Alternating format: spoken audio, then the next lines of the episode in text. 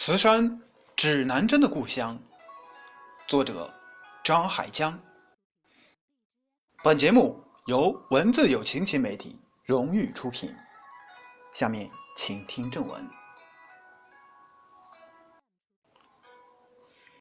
慈山又名红山，属太行山余脉，小摩天岭终止于南明河北岸，海拔四百二十七米。是我国著名的铁矿山之一。由于铁矿石裸露地表，氧化为赤铁矿及半假象赤铁矿，而呈深红色，故有“红山”之称。该地盛产矿石，多为磁性，能引针不坠。据1982年3月《光明日报》报道。磁山是我国四大发明之一——指南针的发源地。据《古矿录》记载，《明史地理志》称，磁州武安县西南有磁山，产磁铁石。《明一统志》称，磁州武安县西南有磁山，产磁铁石。有《古矿录》记载。慈山在县西南三十里，上产矿石，周明取此。所以说，慈山是指南针的故乡。慈从石从玄，资乃二玄，色黑。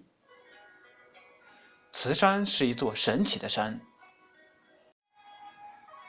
这座山中蕴藏着丰富的。天然磁铁矿，人们开采这里的磁石，做成指南针，用于指示方向。指南针是中华民族伟大的发明之一，没有它，就不会有郑和下西洋，不会有哥伦布发现美洲大陆，不会有麦哲伦环绕地球的航行。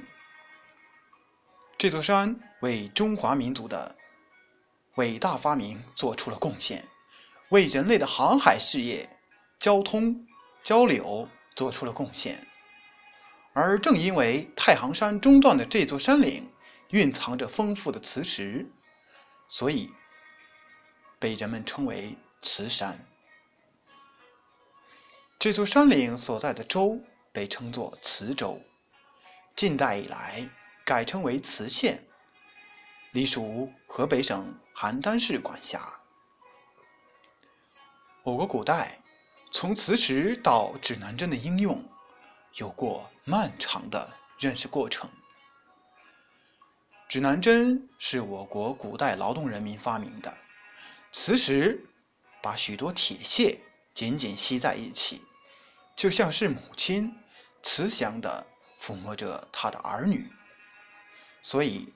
当时把磁石叫做磁石，这个“磁”是慈祥的“磁”。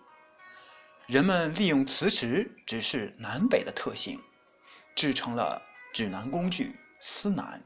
《韩非子·有度篇》明确记载：“先王立司南，以端朝明。”可见，司南在韩非子之前就已经出现了。战国时期的司南是什么样子？现在不得而知。汉代司南的形制和使用方法，在《论衡·适应篇》中有所记载。一把小勺安放在地盘上，小勺静止时，勺柄指向南方。后人根据这个资料和出土的汉代地盘实物。制成了汉代司南模型。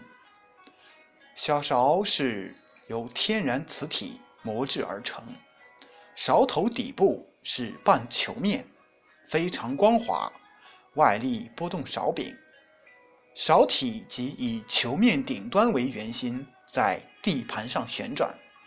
地盘用铜做成，内圆外方，中心圆的圆面。也磨得非常光滑，尽量减少勺体与地盘的摩擦，以保证勺体指示方向的准确性。中心圆外，外围依次布列八卦、天干、地支和二十八宿。除重合的部主外，共标出二十四个方位。当小勺静止时，可以很方便的让人识别出所指示的方向。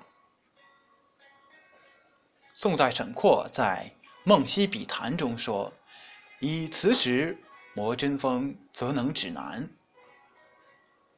用磁石磨针锋，说明那时已经掌握了人工磁化的方法。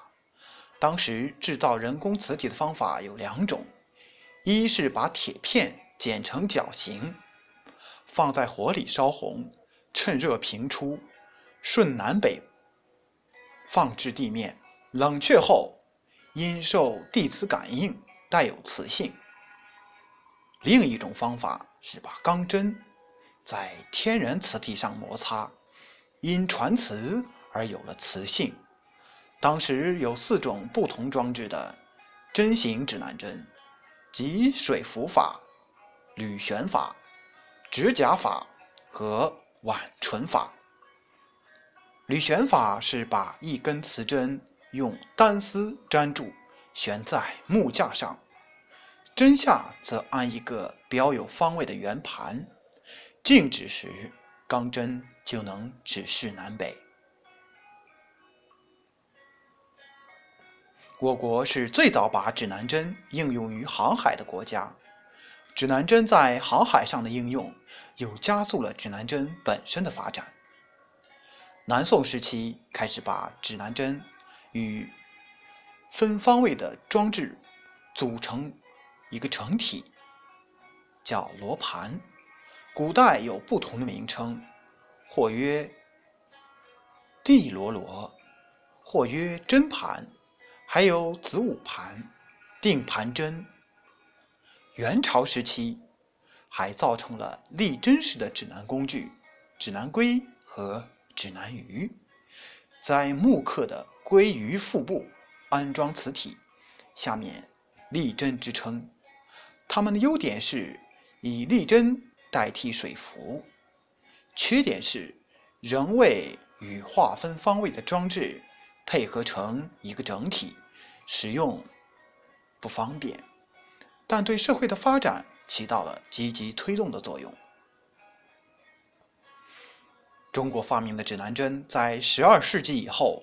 传到了阿拉伯国家和欧洲，指南针的发明和应用，推动了世界航海事业的发展和中西文化的交流。